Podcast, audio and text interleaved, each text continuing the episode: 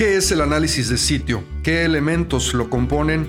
¿Cuándo se hace y dónde se hace? Y además, ¿cuáles son las mejores prácticas para llevarlo a cabo? Te damos la bienvenida a este episodio número 70 de Podcast Parques. Recuerda que estás en el espacio donde semana a semana compartimos las mejores prácticas, tips, consejos sobre parques urbanos, espacios públicos en nuestra región, en América Latina.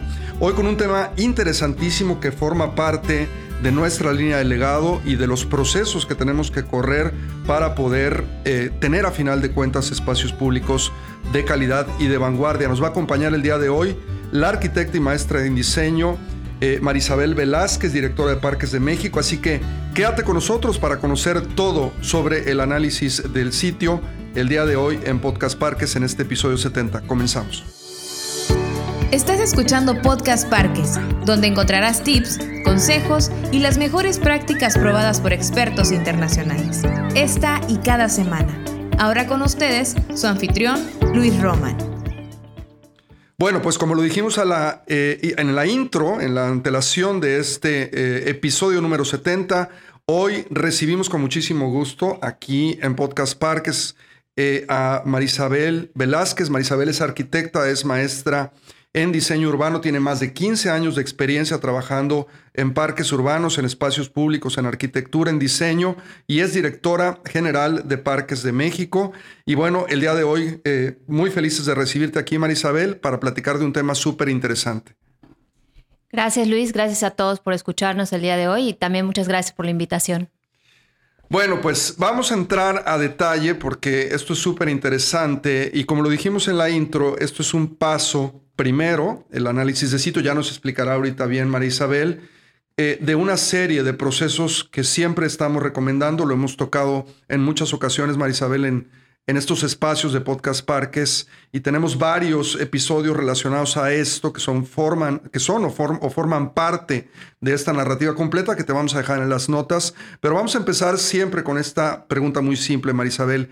¿Qué es esto del análisis de sitio? Y sobre todo también, y esto yo creo que ya te puedes extender un poquito más, ¿cuáles son los elementos principales que lo deben de componer? Bien, bueno, cuando hablamos del análisis de sitio, eh, estamos hablando de un análisis muy técnico y que se puede hacer en muchos niveles, eh, pero básicamente cuando hablamos de territorio, el análisis de sitio tiene componentes técnicos que tienen que estar presentes.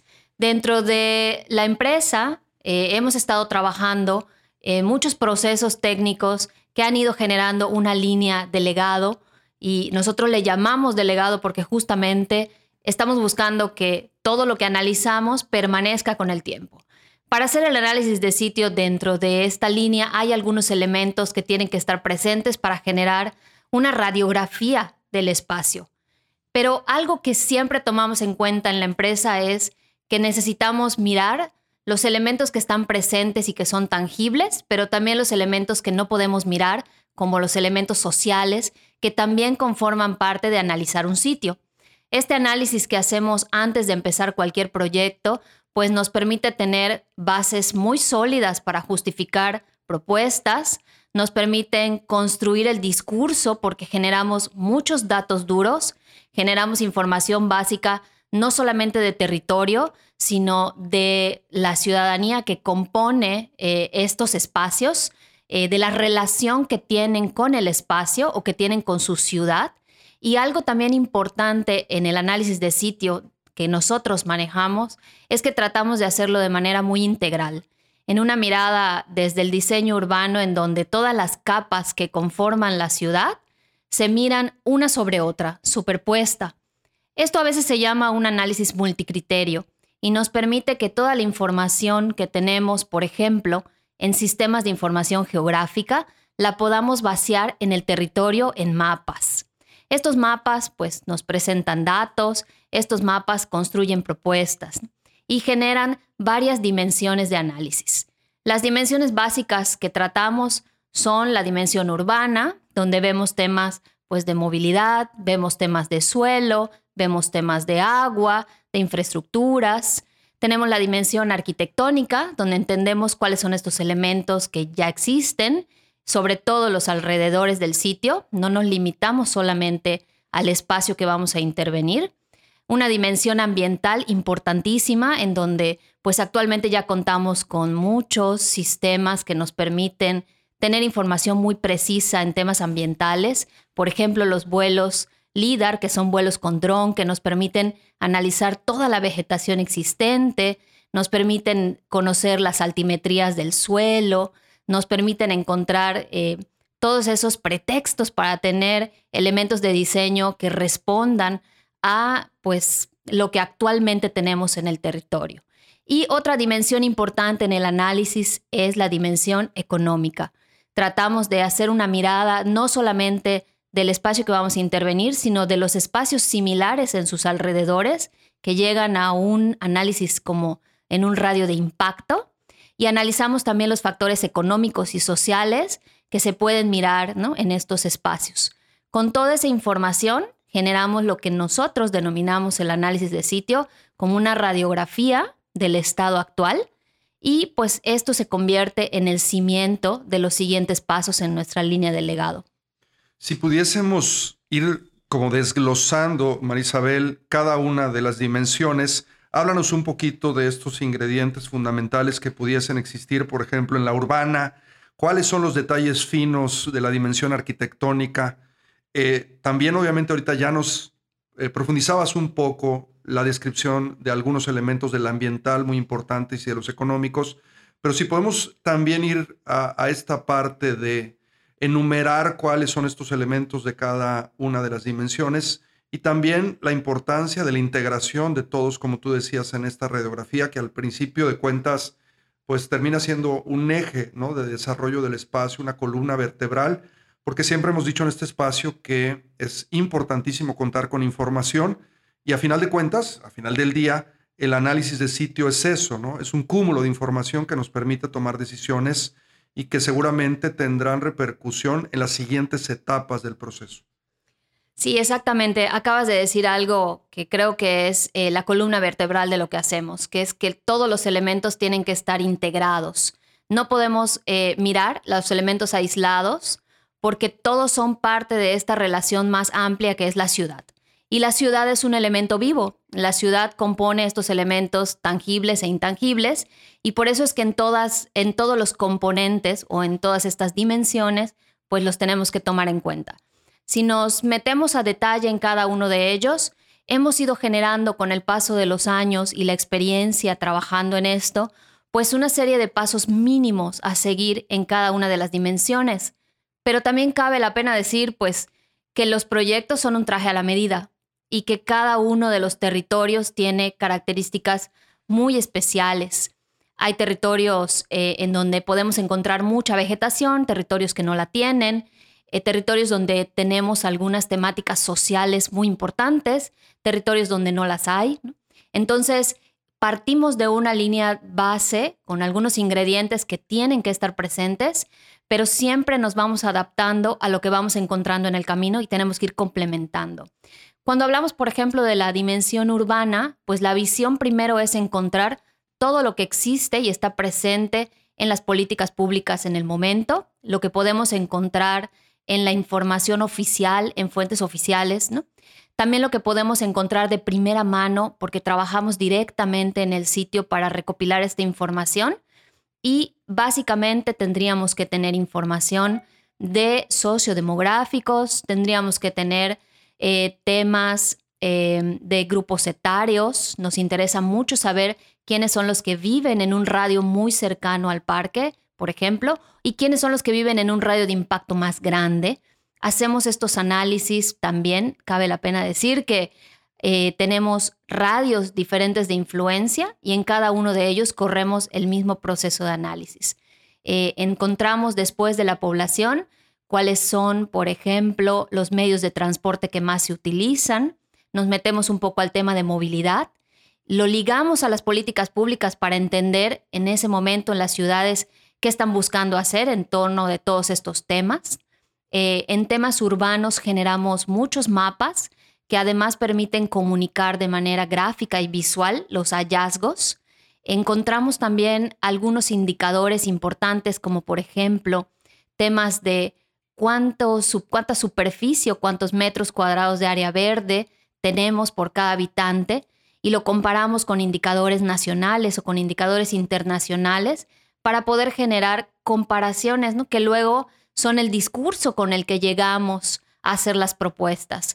En temas de arquitectura, nos interesa mucho analizar los elementos construidos, si es que los tenemos presentes en el momento, y si no es así, también los analizamos en temas de vivienda, en los alrededores y en las cercanías al espacio que vamos a intervenir. Lo que estás ahorita queriendo decir es que, claro, el análisis no está supeditado a un parque inexistente o a la posibilidad de un parque que se pudiera construir nada más, sino también, obviamente, a el poder recuperar parques o espacios que de alguna otra manera en las últimas décadas, pues como sociedad hemos perdido, pero que también eh, se necesita hacer este tipo de análisis previos para retomarlos y juntar esta información con la parte social para que después el diseño tenga un sentido que realmente pueda garantizar el éxito que no se ha tenido en las primeras intenciones o en la primera intención de esto. Esto nos pasa mucho y ahorita también quisiera que pudieses explicar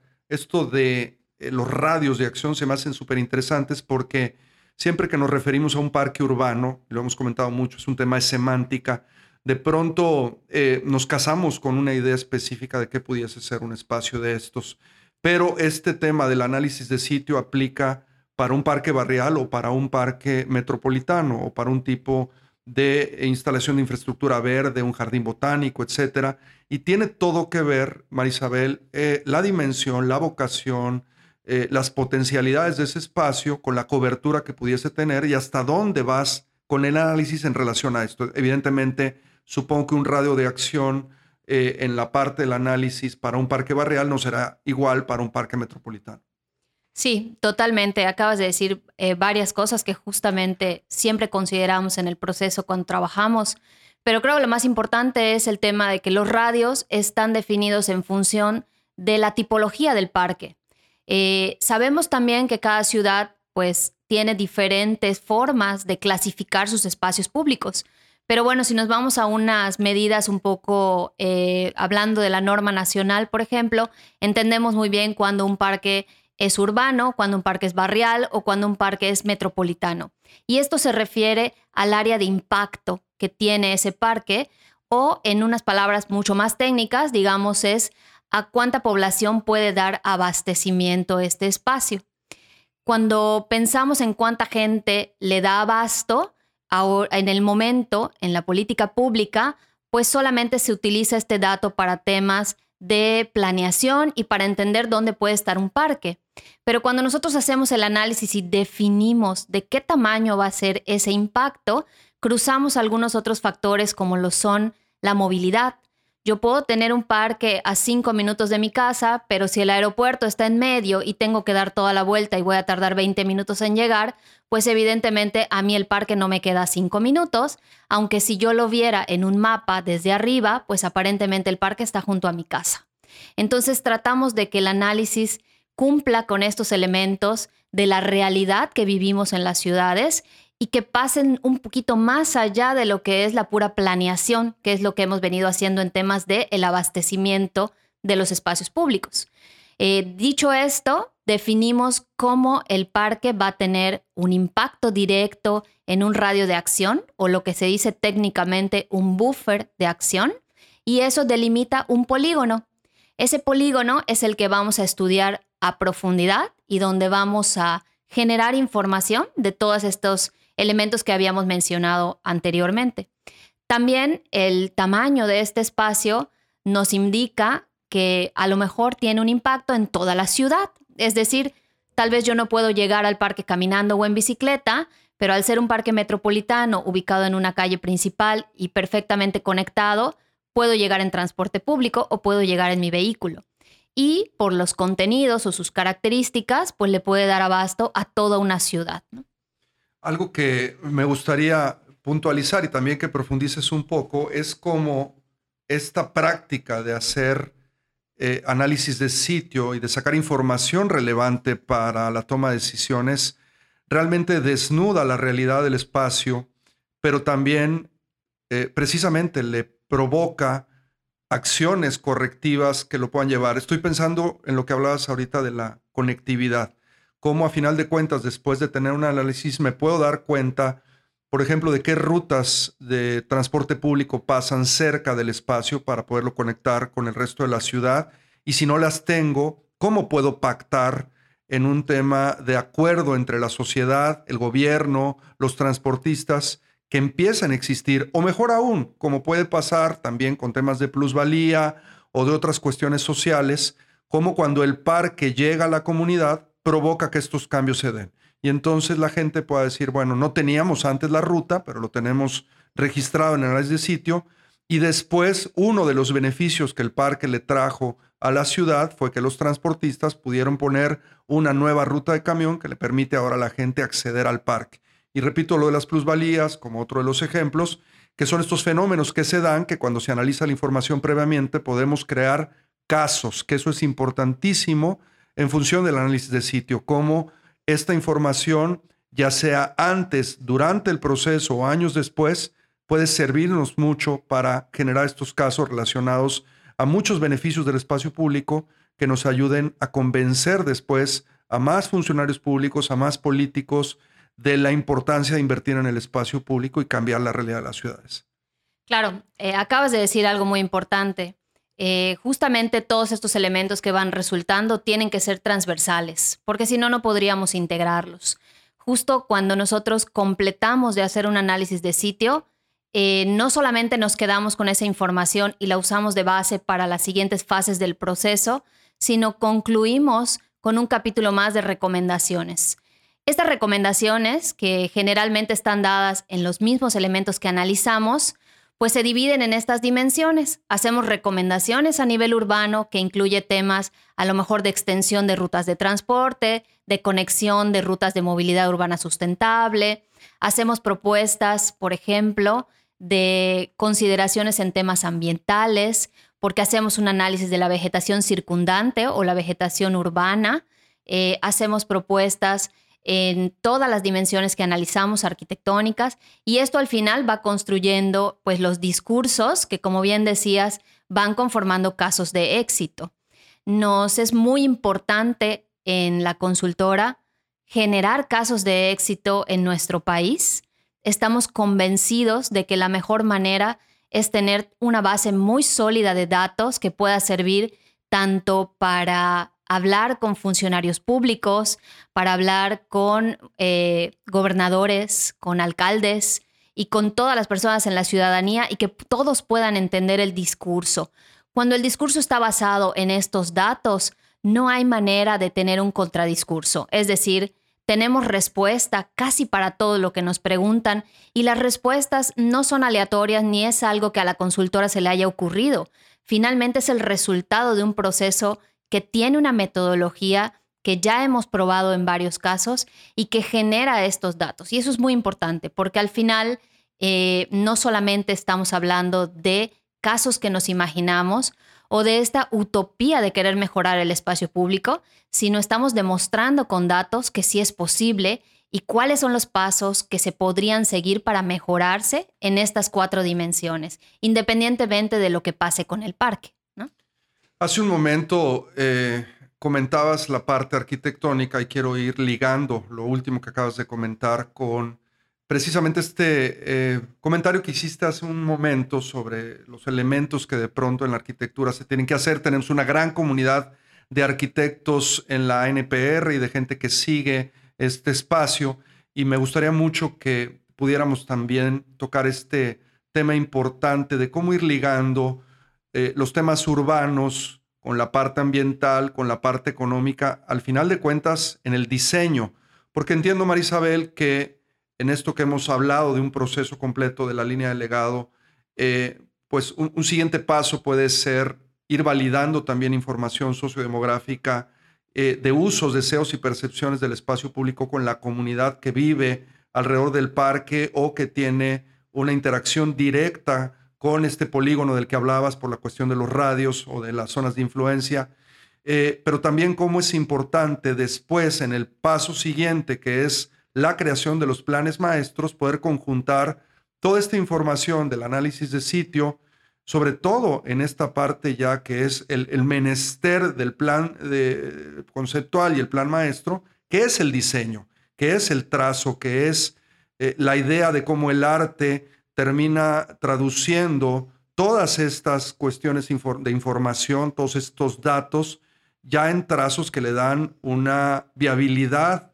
futura al proyecto. Una combinación, repito, entre la parte urbana, entre la parte ambiental, entre la parte económica y entre la parte social, que es también el paso siguiente con el proceso de diseño participativo. Háblanos un poquito de esto, de su importancia y sobre todo de cómo poder entender este proceso de manera holística, porque es muy importante y siempre tratamos de hacerlo con los arquitectos, cómo el, el tema de la información es muy valioso y cómo la tenemos que utilizar para poder diseñar en función de la comunidad. Siempre trato de recordar esta frase que le escuché a Tatiana Bilbao en una ocasión en un webinar que dio sobre la colonización del diseño y cómo esto se puede evitar a partir de realmente utilizar toda esta información que genera el análisis de sitio pegado con la participación de la comunidad en el diseño. Sí, creo que justo acabas de, tocar un tema importantísimo y me gustaría regresar a lo que decía al principio. Cuando decimos que nosotros trabajamos este análisis desde la visión del diseño urbano, nos referimos específicamente a que lo trabajamos de manera interdisciplinaria. Estos estudios técnicos y estos, estas cosas muy puntuales no podemos hacerlas solos. Necesitamos la colaboración de varias disciplinas. Trabajamos con diseñadores del hábitat, trabajamos con ingenieros, trabajamos con biólogos, también trabajamos con arquitectos, por supuesto que sí.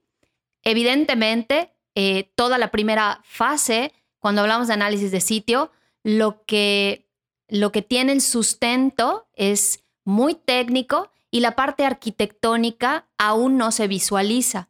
Sin embargo, buscamos en el proceso que toda esta información se pueda convertir en la base de un diseño arquitectónico. Ha sido un, proceso de ya casi 10 años de hacer este salto entre la investigación preliminar y cuando empezamos a poner líneas sobre un plano. Y hemos tratado ya con diferentes grupos de arquitectos y entendemos que todos esos procesos de diseño naturalmente se hacen a partir de muchas ideas de estética, de intenciones y de conceptos y hemos tratado de generar ese discurso del que hablábamos hace un rato, con todos estos datos y esta información, para que los arquitectos puedan utilizar la información y que al final todas estas líneas, estas texturas y estos colores y estas formas sean una traducción, primero, de lo que el sitio necesita en función de lo que ya tiene y lo que le falta. Y el segundo ingrediente que no puede faltar es lo que la gente requiere, necesita y lo que miramos nosotros dentro del análisis que la ciudad necesita, independientemente de que la gente lo haya mencionado o no. El segundo punto dentro de nuestro proceso, antes de pasarnos a un trabajo con los arquitectos, es trabajar de la mano con todos los actores que de algún modo inciden en el proyecto. No solo la ciudadanía, porque estos proyectos para hacer caso de éxito tienen que ser un ganar-ganar para todos, tienen que ser para todos los actores, llámese academia, sociedad civil organizada, cualquier tipo de ONG que trabaje en el tema, si están involucrados gobiernos municipales o gobiernos estatales, tenemos que tratar con todos ellos para generar una visión común, que esa visión nos dé pautas y criterios de diseño en las cuatro líneas que hemos mencionado desde el análisis, en la dimensión urbana, arquitectónica, ambiental y económica, que se traducen en un plan que tiene vocaciones o una zonificación con vocaciones. Esto es mucho antes de que el equipo de arquitectura comience a hacer los trazos del parque. Y esto es muy importante porque el diseño participativo no solamente es una herramienta para que la sociedad participe diseñando, para construir ciudadanía, y para que estén presentes en todo un proceso transparente, sino para que desde que comienza la idea, ellos la hagan suya, es decir, comience una identidad con el proyecto y sean incluso los defensores del proyecto.